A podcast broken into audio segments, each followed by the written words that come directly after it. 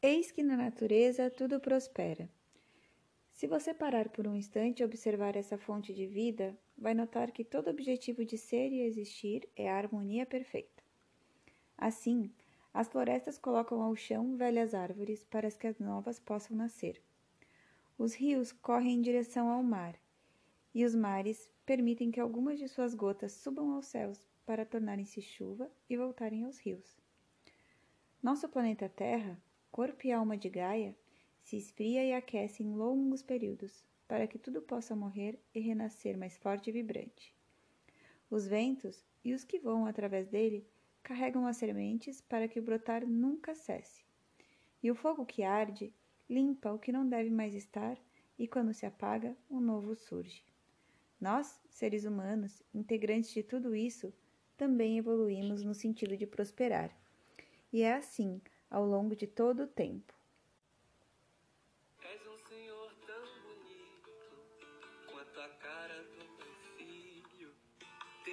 tempo, tempo, tempo, vou te fazer um pedido. Tempo, tempo, tempo, tempo. No princípio, os primeiros seres humanos tiraram suas patas frontais do chão e elas se tornaram braços e mãos livres para transformar a natureza e assim prosperar. Neste período, o ser humano que anda utilizou-se da natureza ao seu redor para produzir artefatos de caça, coleta e defesa. Esse que é chamado de Homo erectus, que desenvolveu as técnicas do entalhe para a produção de machados. Esses machados eram obtidos a partir do choque de uma pedra sobre a outra, com o objetivo de produzir superfícies amoladas. Disse que, com essas novas invenções, houve uma nova evolução e prosperou o homem de Neandertal que desenvolveu a técnica de entalhe de pedra. Isso tornou possível a produção de artefatos mais elaborados, como instrumentos para raspar e pontas e lâminas cortantes, a partir de pequenas lascas de pedra e facas feitas de lascas de sílex. Além de funções bélicas, esses novos instrumentos tinham como função a caça de animais, a separação de carnes para alimentação e de peles e ossos para a produção de artefatos domésticos e vestimentas agora necessárias devido a um período de intenso resfriamento do planeta. Data dessa época o aparecimento de artefatos como agulhas, pás e enxadas. Compositor de destinos, tambor de todos os ritmos, tempo, tempo, tempo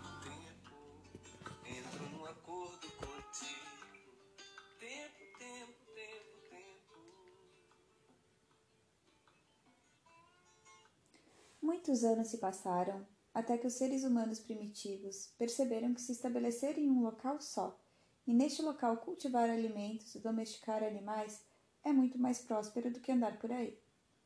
E ao desenvolverem ainda mais essa tendência e tornarem a prática agrícola algo decisivo para sua manutenção, ocorreu o favorecimento da agricultura e o manejo do solo que levaram ao desenvolvimento de vasos cerâmicos necessários ao transporte e acondicionamento de alimentos e produtos agrícolas.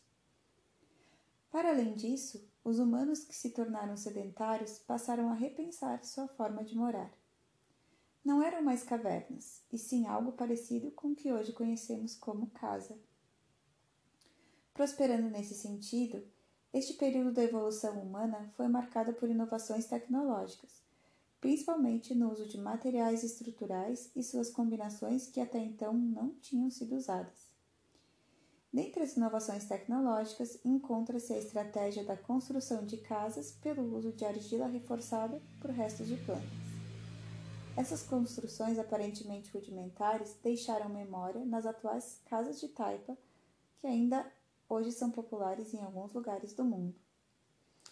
Alguns instrumentos e vasilhames provavelmente foram criados para o trabalho duro no solo, escavações e para transportá-los e misturá-los com água. Quanto à mistura de materiais para a estruturação da argila, inicialmente pensou-se tratar de mero acaso, visto que o resto de vegetação poderia vir junto com o solo extraído. Mas a presença de palhas e resíduos de cereais mostra que havia intenção em fazer essa mistura como forma de reforçar a argila. Por seres tão inventivos e pareceres contínuo. Tempo, tempo, tempo, tempo, és um dos deuses mais lindos. Tempo, tempo, tempo, tempo.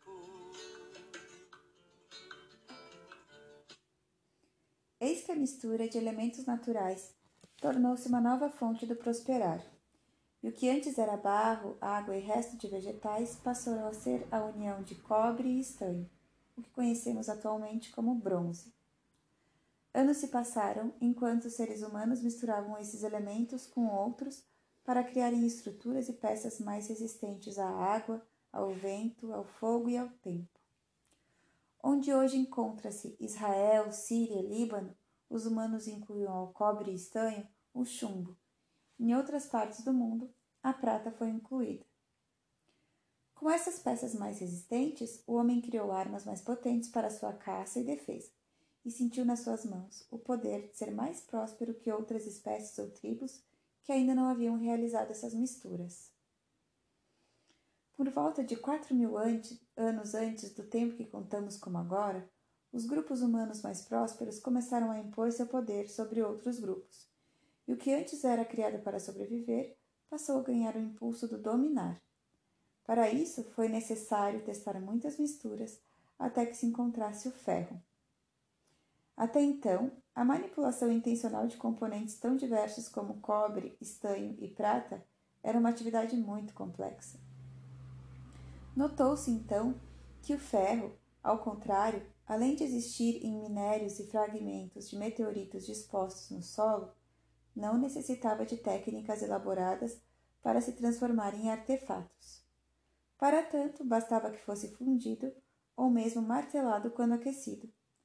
Essa última operação, bem simples, é suficiente para produzir peças com dureza e resistência duas vezes maior do que a do cobre associado ao arsênio equivalente aos bronzes resistentes.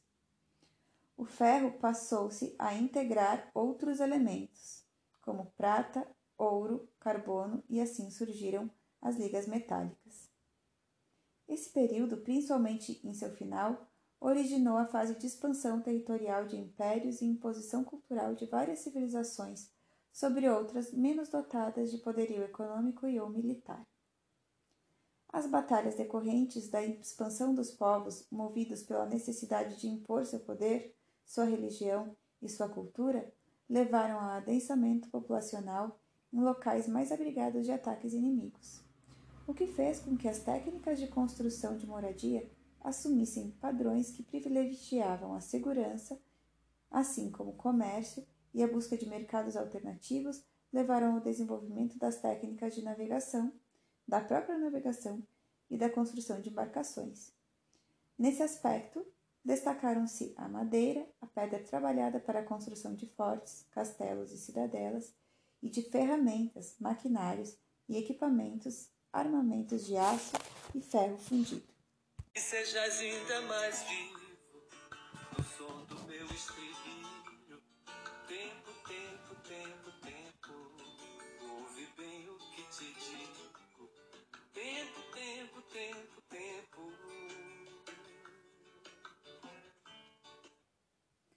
Que descoberta maravilhosa! O aço.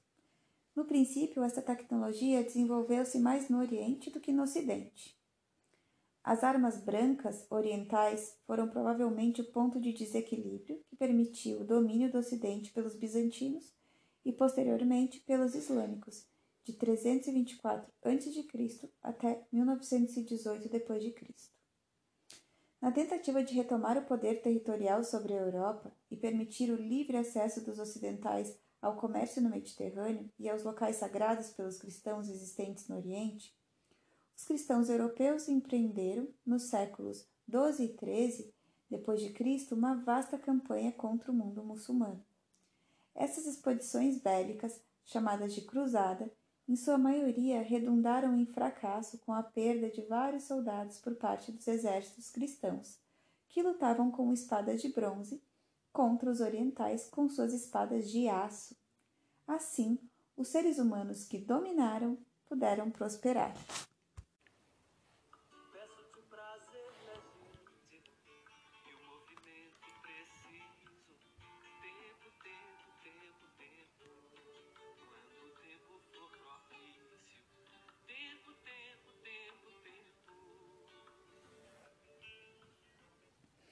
Em um momento da história humana em que o mundo estava sob as trevas da guerra e do autoritarismo, surge algo conhecido como Renascimento. Esse período fez com que o homem mudasse um pouco sua percepção do que é prosperar. Agora o importante era acumular as riquezas. Avanços científicos alcançados após o século XIV e século XV depois de Cristo, e principalmente após os trabalhos de Newton no final do século XVII e início do século XVIII, propiciaram a Revolução Industrial, iniciada em meados do século XVIII.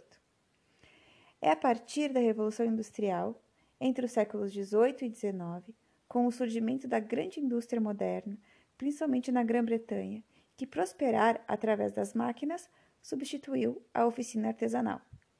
Para isso, passou-se a explorar os minérios do solo e misturá-los cada vez mais até que se criasse ligas muito resistentes e baratas. A exploração do carvão mineral e do minério de ferro e fabricação do aço permitiram novos elementos para a prosperidade dos humanos, como sabão, açúcar, cerveja, pólvora, objetos de cobre estranho, latão e papel. Assim, surge o humano que produz e prospera em indústrias e utiliza máquinas a vapor, minera, faz lâminas finas de ligas metálicas, faz fios e tecidos em grandes quantidades e em pouco tempo, cria novas formas de morar, de se locomover através de trens sobre os trilhos. Desta forma, o mundo foi se transformando e se preparando para a modernidade e sua imensa variedade de usos, misturas e transformações de minérios.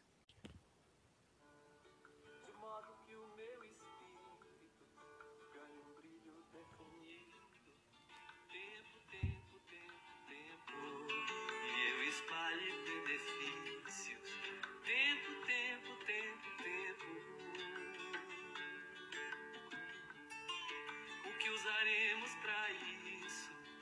Fica guardado em sigilo. Tempo, tempo, tempo, tempo, apenas contigo.